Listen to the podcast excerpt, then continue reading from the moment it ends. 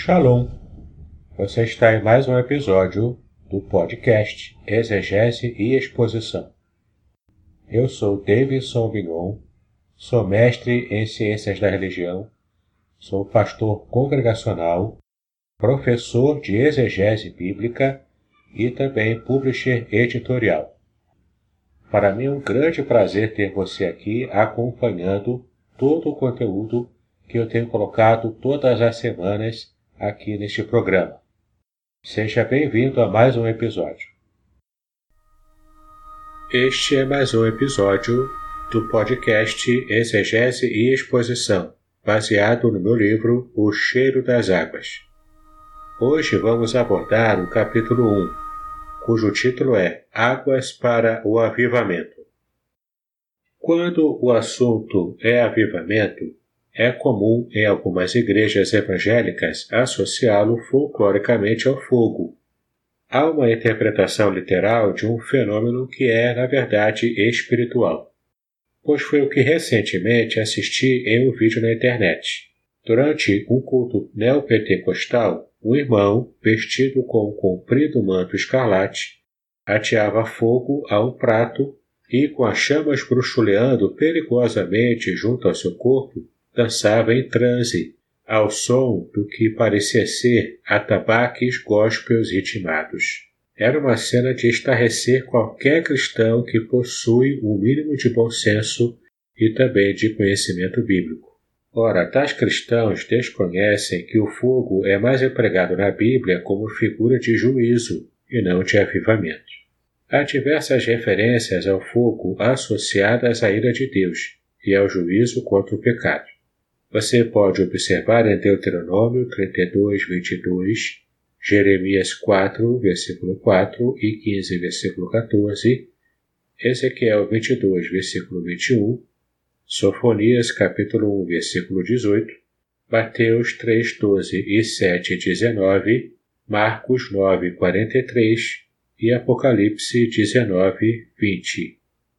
Ora, então, se não é o fogo, qual é a figura bíblica mais apropriada para o avivamento? Essa é fácil, é a torrente das águas. Você pode observar isso em Isaías 44, de 3 a 5. Nessa passagem, as palavras derramarei, em hebraico yatsak, e torrentes, em hebraico nazal, indicam para a gente a ideia de transbordamento e inundação. Assim é o avivamento bíblico, uma promessa de Deus para a sua igreja. Vem com abundância e, por fim, traz resultados gloriosos, como o crescimento numérico e o testemunho ousado e eloquente de vida.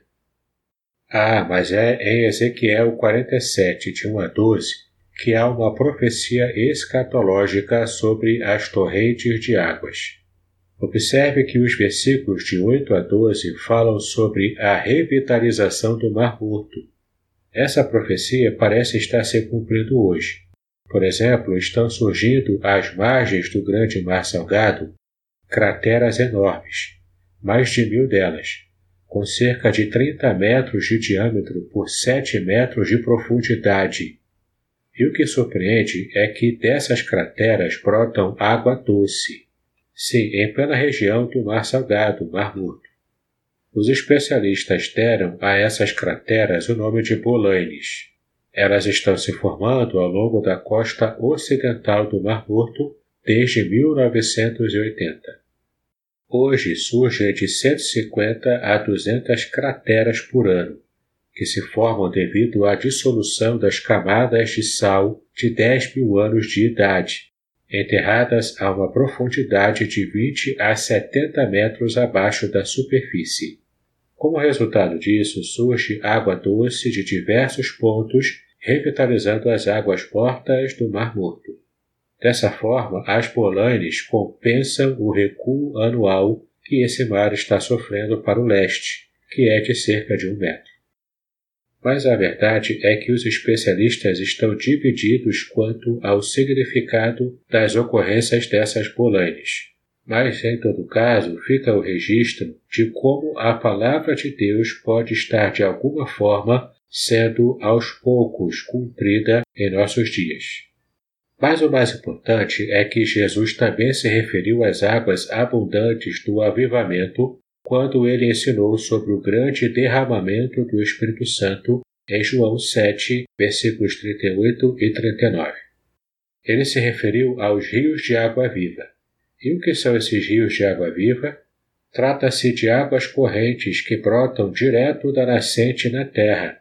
Semelhantemente, o Espírito de Deus é como essas águas. Ele jorra em torrentes no interior daqueles que a ele se submetem. É o que a Bíblia chama de o fluir do Espírito Santo. Esta palavra de Jesus, associada à profecia de Joel, capítulo 2, versículo 28, se cumpriu em Atos, capítulo 2. Ora, isto é nada mais do que o avivamento bíblico. Então, se você o deseja, é mais apropriado que clame em oração pelas águas torrenciais do Espírito, e não pelo fogo do juízo. Ah, mas chegará um dia em que não precisaremos mais de avivamento. Confira em Apocalipse 22, de 1 a 5. E por que não precisaremos mais de avivamento? Porque um dia chegará a restauração de tudo, inclusive daquele rio de águas puras que existia lá no Éden e que nossos pais perderam como você pode conferir em Gênesis 2, de 10 a 14. Oh, que dia glorioso será, né? Como ansiamos pela restauração completa. Enquanto ela não chega, vamos continuar clamando pelas águas do avivamento.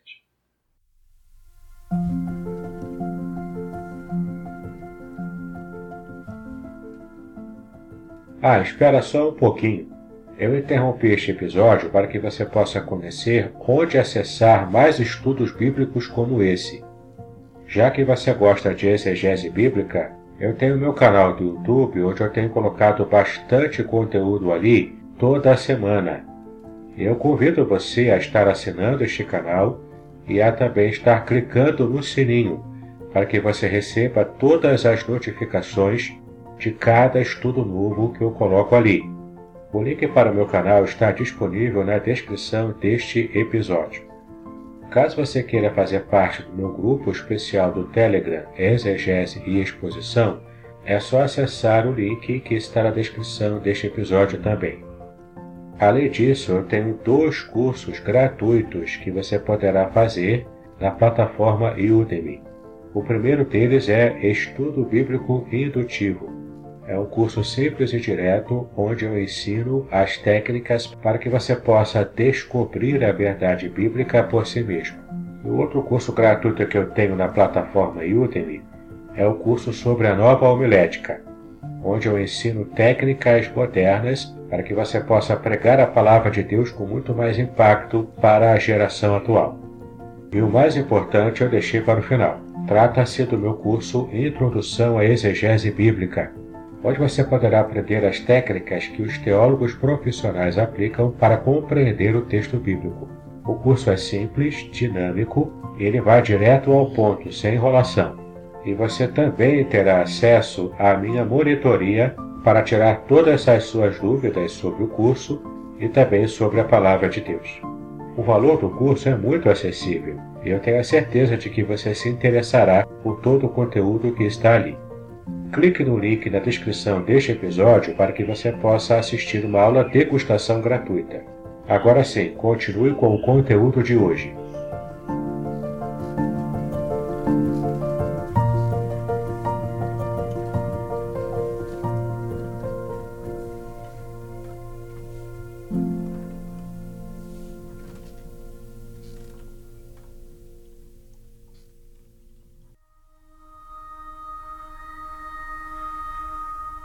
Capítulo 2 Prosquinel Descubra o verdadeiro sentido da adoração. Mas vem a hora, e já chegou, em que os verdadeiros adoradores adorarão o Pai em espírito e em verdade, porque são estes que o Pai procura para seus adoradores. João capítulo 4, versículo 23 Proskenel é uma palavra grega traduzida em nossas versões da Bíblia como adorar. mas ela também possui o sentido de ajoelhar-se, prostrar-se. Desta maneira, se nos consideramos verdadeiros adoradores do Senhor, precisamos ter a atitude de nos prostrar ante os seus pés, reconhecendo sua grandeza e soberania infinitas em nossas vidas. Mas a verdade é que poucos cristãos se dão conta de uma verdade bíblica grandiosa. Deus, desde o Éden, se inclinou para falar com o homem, tal qual um pai amoroso diante de uma criança, olhando diretamente nos seus olhinhos. Ainda no Éden, Deus procurava Adão nos fins da tarde para conversar com ele. Confira em Gênesis capítulo 3, versículo 8. Mas o pecado rachou essa comunhão, como está em Isaías 59, versículo 2. Por causa disso, o Pai mais uma vez se inclinou para alcançar a humanidade. Ele fez isso ao enviar Jesus Cristo, o seu Filho único e precioso, como um presente de salvação e reconciliação para o homem. E Jesus amou tanto o ser humano que ele deu a sua própria vida para salvar aqueles que pertencem a ele, conforme você pode ver em João capítulo 10, versículo 18. Ele então tornou-se um servo dos homens. E a palavra servo em grego é diácono, como está em Marcos 10, versículo 45. Ora, quando lavou os pés dos seus discípulos na última ceia de Páscoa, Jesus representou a disposição do Pai desde a eternidade. Você pode conferir isso em João, capítulo 13, de 1 a 20. O mestre deixou a mesa e, como anfitrião, cingiu-se com uma toalha, lavando os pés dos discípulos. Assim ele fez para responder a uma discussão entre eles sobre quem seria o maior no reino de Deus, que você pode conferir em Lucas 22, versículo 24. É como se pairasse naquele ambiente o que foi dito por Pedro anos depois em sua primeira carta, que diz assim: Humilhai-vos sob a potente mão de Deus para que ele em tempo oportuno vos exalte. Você pode conferir em 1 de Pedro, capítulo 5, versículo 6. De fato, Pedro aprendeu a lição. Para que você possa entender bem essa passagem, é preciso considerar que na cultura oriental do primeiro século, o ato de lavar os pés era uma tarefa destinada aos servos. Contudo, Jesus fez, e com esse ato ele ilustrou a disposição divina no que diz respeito à salvação dos homens, buscando comunhão e também agindo humildemente. Paulo foi ainda mais além com este conceito. Ele nos informa que Cristo se esvaziou. Em grego, a palavra que aparece é kenos, como está em Filipenses 2, versículos 6 e 7. Cristo, além de se esvaziar, ele se tornou servo dos homens. Em grego, a palavra servo é doulos, como está no versículo 7 dessa passagem. A frase traduzida como não julgou como usurpação o ser igual a Deus traz, na verdade, a seguinte ideia no original grego: Jesus tinha consciência de sua forma divina. Em grego, a palavra forma é morfê. Ele também tinha consciência de todos os privilégios inerentes a esta condição divina, mas não era algo a que ele deveria se apegar. Você entendeu isso? Observe agora o contraste com Adão, que não era Deus, mas se apegou à ideia pecaminosa de desejar ser como Deus, conforme está em Gênesis capítulo 3, versículo 5. Então, você precisa levar em conta que Jesus é Deus, conforme está em Hebreus 1, de 5 a 9. Mas, apesar disso, mesmo sendo Deus, ele abriu mão temporariamente de alguns dos seus atributos divinos, tal como a onipresença, por exemplo, para que pudesse viver de modo pleno a experiência de ser humano. Ele, portanto, inclinou-se diante da humanidade para poder resgatar-nos. Então, diante deste ato divino tão significativo, só nos resta a sujeição a esse Deus maravilhoso. Sim, Ele é Senhor, e humildes de joelhos, em verdadeira e sincera adoração, reconheçamos o seu sacrifício eterno por nós. Agora chegamos ao final do nosso episódio deste podcast Exegese e Exposição, onde estamos focando no meu livro O Cheiro das Águas. Espero que você tenha gostado demais deste episódio e que queira continuar seguindo com a nossa série. Se você está escutando este episódio no meu canal do YouTube, eu convido a assinar o canal e também a clicar no sininho para que você possa receber as notificações de novos episódios que serão lançados nesse canal. Se você gostou, dê o seu joinha e também compartilhe com seus amigos. Nós precisamos fazer esse canal crescer para que mais pessoas possam estar conhecendo a palavra de Deus com profundidade. Que Deus abençoe os seus estudos, paz e bênção sobre a sua vida.